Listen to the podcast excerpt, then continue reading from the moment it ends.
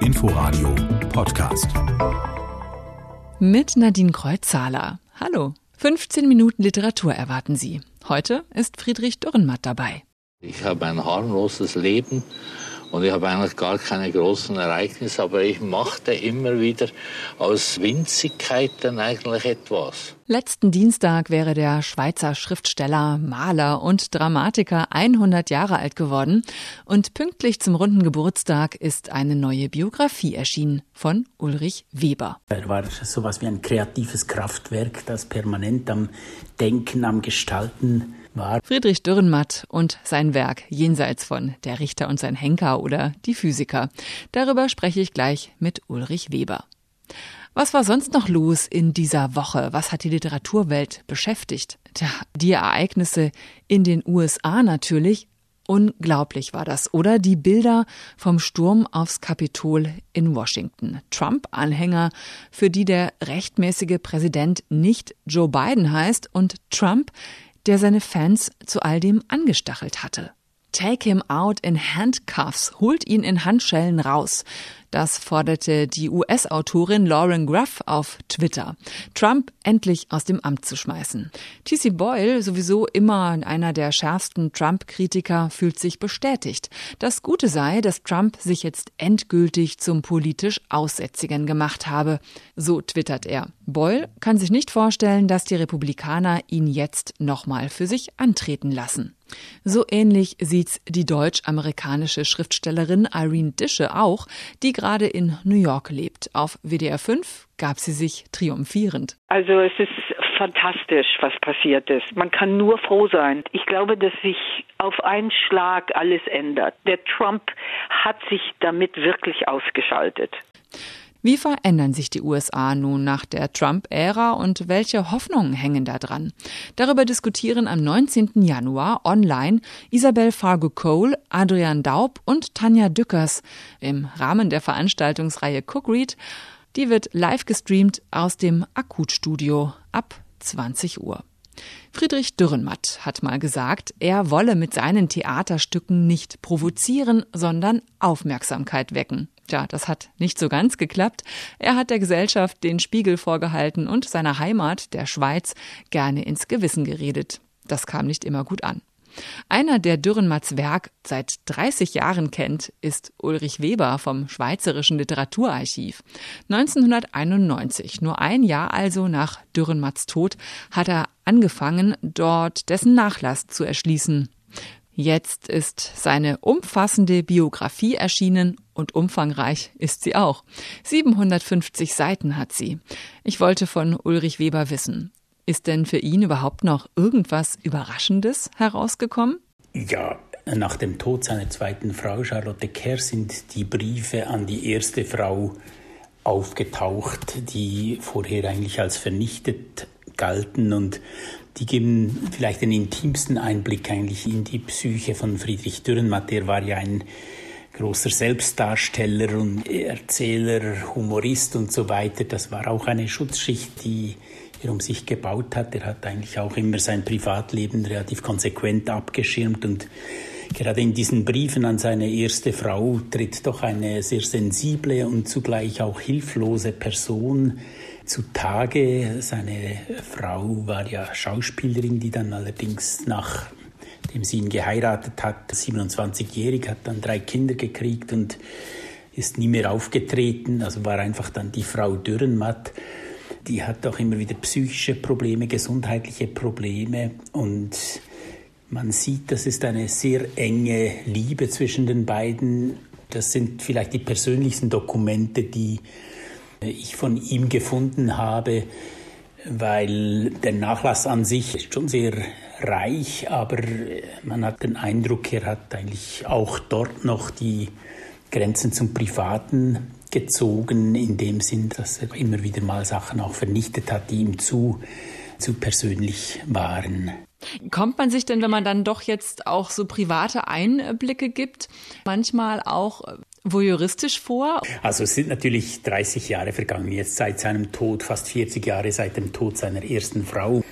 Ich war eigentlich in Kontakt immer mit den Kindern von Dürrenmatt und habe ihnen auch gesagt, ich würde nichts publizieren ohne ihr Einverständnis. Sie gehören ja zu einer Generation, das sagen Sie auch, die eben Dürrenmatt zumindest sein Auftreten, also sein, sein öffentliches Auftreten, zum Beispiel im Fernsehen und so weiter, noch äh, persönlich miterlebt haben.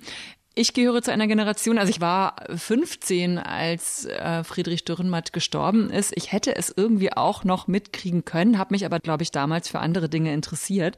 Ich kenne ihn nun vor allem aus der Schullektüre, also der Richter und sein Henker, der Besuch der alten Dame, die Physiker. Heutige Generation, warum sollten die sich denn noch für Dürrenmatt interessieren? Sie sagen ja, Sie schreiben dieses Buch gerade für die jüngeren Generationen. Zum einen, ich finde es natürlich toll, dass er nach wie vor auch im Unterricht gelesen wird, aber auch zugleich etwas schade, weil man ist dann fertig mit ihm, wenn man aus der Schule kommt. Man geht eigentlich leider eher selten weiter und er hat ein sehr reiches Werk, von dem ich würde sagen zwei Drittel kaum zur Kenntnis genommen werden. Auch das ganze Bildwerk darf man nicht vergessen. Er hat ja etwa 1700 Bilder hinterlassen, Zeichnungen, Malereien und so weiter.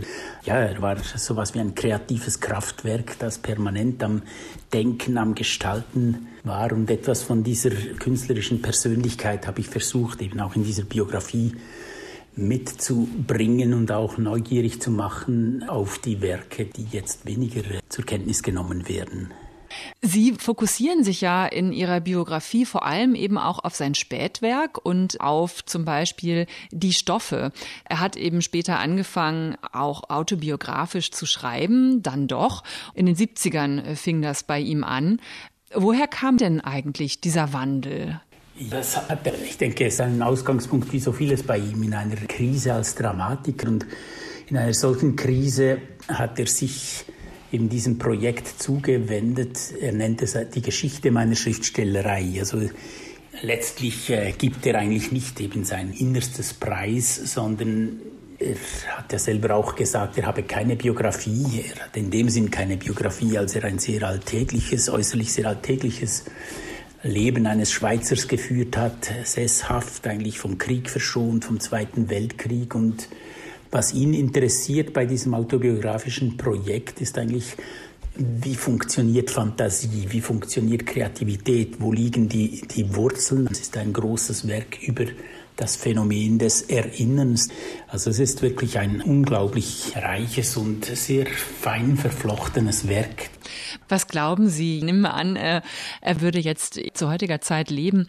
Was glauben Sie, wäre er ein viel eingeladener Talkshow-Gast, der viel zu sagen hätte zur jetzigen Weltlage.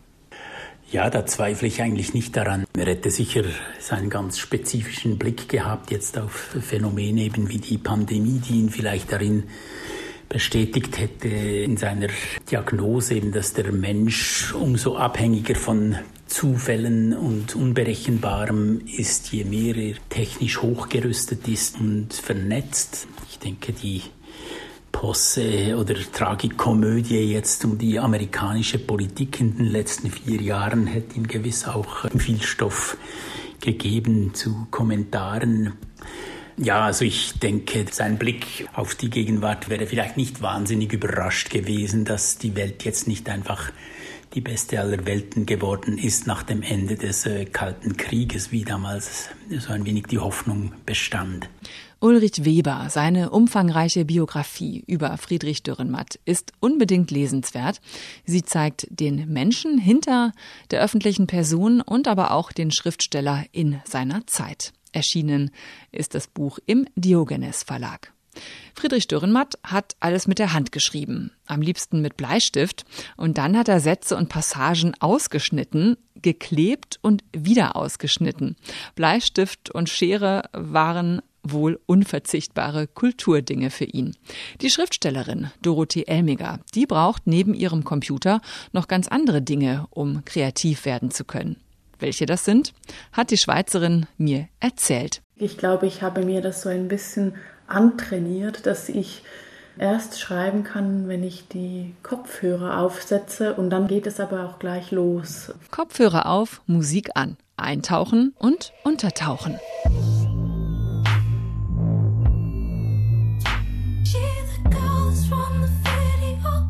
Da befinde ich mich dann so in einer Art Kapsel und ich glaube, das ist sehr wichtig, dieser Raum, den die Kopfhörer schaffen. Und da höre ich dann immer die gleiche Musik, gut mal einen Tag lang, vielleicht nur ein Stück, oft auch ganz bescheuerte Musik. Und dann tritt die aber völlig in den Hintergrund. Ich nehme die gar nicht mehr wirklich wahr. Es geht sehr stark um einen Rhythmus, der mich da vorwärts treibt. Dabei sind es keine besonderen Kopfhörer, unter denen Dorothee Elmiger verschwindet, sondern die günstigsten Sony-Kopfhörer, die man finden kann. Die gehen auch regelmäßig kaputt. Sie werden ausgetauscht und ersetzt. Genauso wie die Bilder, die Dorothee Elmiger sich über ihren Schreibtisch hängt, wenn sie ein neues Buch anfängt. Während der Arbeit an Aus der Zuckerfabrik, mit dem sie 2020 für den Deutschen Buchpreis nominiert war, hing dort lange ein Foto von Nijinsky. Der weltberühmte Tänzer war zum Schluss psychisch krank. Der Titel des Bildes, wenn ich mich richtig erinnere, ist der, der letzte Sprung. Da schwebt er so einen halben Meter über Boden mit einem ganz geraden Körper und im, hinter ihm sieht man den Schatten an der Wand. Und dieses äh, Schweben das hat mich sehr fasziniert. Aus der Zuckerfabrik folgt den Schatten der europäischen Gier nach Zucker, der Kolonialgeschichte und Sklaverei, ausgehend von den letzten Habseligkeiten eines gefallenen Schweizer Lottokönigs im Hier und Heute. Es ist die Geschichte einer Suche und das Protokoll einer siebenjährigen Recherche. Ich verstehe den Wunsch, eine schlüssige Erzählung über die Welt zu schreiben und ich habe diesen Wunsch auch immer wieder. Aber gleichzeitig muss ich dann immer wieder feststellen, dass ich das nicht kann, sondern es geht mir dann vielleicht eher darum, die Brüche zu zeigen oder die Lücken zu zeigen, um eben neu darüber nachdenken zu können. Gerade arbeitet Dorothee Elmiger an einem neuen Manuskript. Über ihrem Schreibtisch hängt das Foto eines Wüstenstrauchs mit seltsamen roten Blüten. Es gibt so eine Art Geheimnis.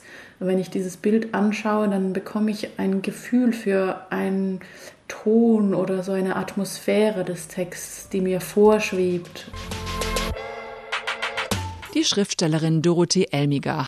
Ihr Buch aus der Zuckerfabrik ist im Hansa Verlag erschienen. Ein sehr inspirierendes Buch übrigens. Kommen wir zu einer der ersten Neuerscheinungen in diesem Jahr. Unheimlich nah von Johann Scherer im Pieper Verlag. Darin erzählt er die Geschichte weiter, die er in seinem gefeierten Debüt Wir sind dann wohl die Angehörigen begonnen hatte. Seine Perspektive auf die Entführung seines Vaters Jan Philipp Remzmar in den 90er Jahren. In Unheimlich nah geht's um die Zeit danach. Es ist ein autobiografischer Roman. Johann ist ein Teenager, der eigentlich all das erlebt, was man als Teenager ebenso erlebt. Partys, erste Liebe, erster Sex, nur die Zeit nach der Entführung ist bleiern, es herrscht Sprachlosigkeit und noch dazu gehören Personen- und Objektschützer jetzt zum Alltag der Familie. Johann kann keinen Schritt mehr machen, ohne dass Bodyguards dabei sind. Wir wollten möglichst wenig mit unseren Eltern zu tun haben, obwohl wir alle noch zu Hause wohnten. Und so wenig die Personenschützer meine Eltern waren, so sehr waren sie Erwachsene, Überall, sei es im Kino, im Park oder nachts auf den Straßen von Kleinflottbeck, an all den Orten, an denen wir waren, weil unsere Eltern dort nicht waren, waren nun wieder Erwachsene bei mir. Super uncool. Das Gefühl, nie unbeobachtet zu sein, in einer Zeit der Abnabelung, in der ja genau das so wichtig ist, das fängt Johann Scherer sehr nachvollziehbar ein. Auch was eigentlich dieser Blick von außen die ganze Zeit aufs eigene Leben mit einem macht und wie das Beziehungen beeinflusst. Unheimlich nah ist eine ungewöhnliche Coming-of-Age-Geschichte zwischen Tragik, Komik und Popkultur und lässt sich locker weglesen. Ab morgen dann auch in den Buchläden Unheimlich nah von Johann Scherer. Und das war quergelesen. Hören Sie uns auch gerne als Podcast, zum Beispiel in der ARD Audiothek oder online auf inforadio.de. Hier kommen jetzt die Nachrichten und die aktuelle Verkehrslage, aber nicht ohne die letzten ersten Sätze aus einem aktuellen Roman. Diesmal aus Das Einmaleins des Glücks von Catherine Colette. Am Abend vor meinem ersten Arbeitstag rief Sharon an. Sie hatte wie üblich ermutigende Worte parat. Nächste Woche dann mehr bei meiner Kollegin Ute Büsing. Ich bin Nadine Kreuzzahler. Schönen Sonntag noch. Inforadio Podcast.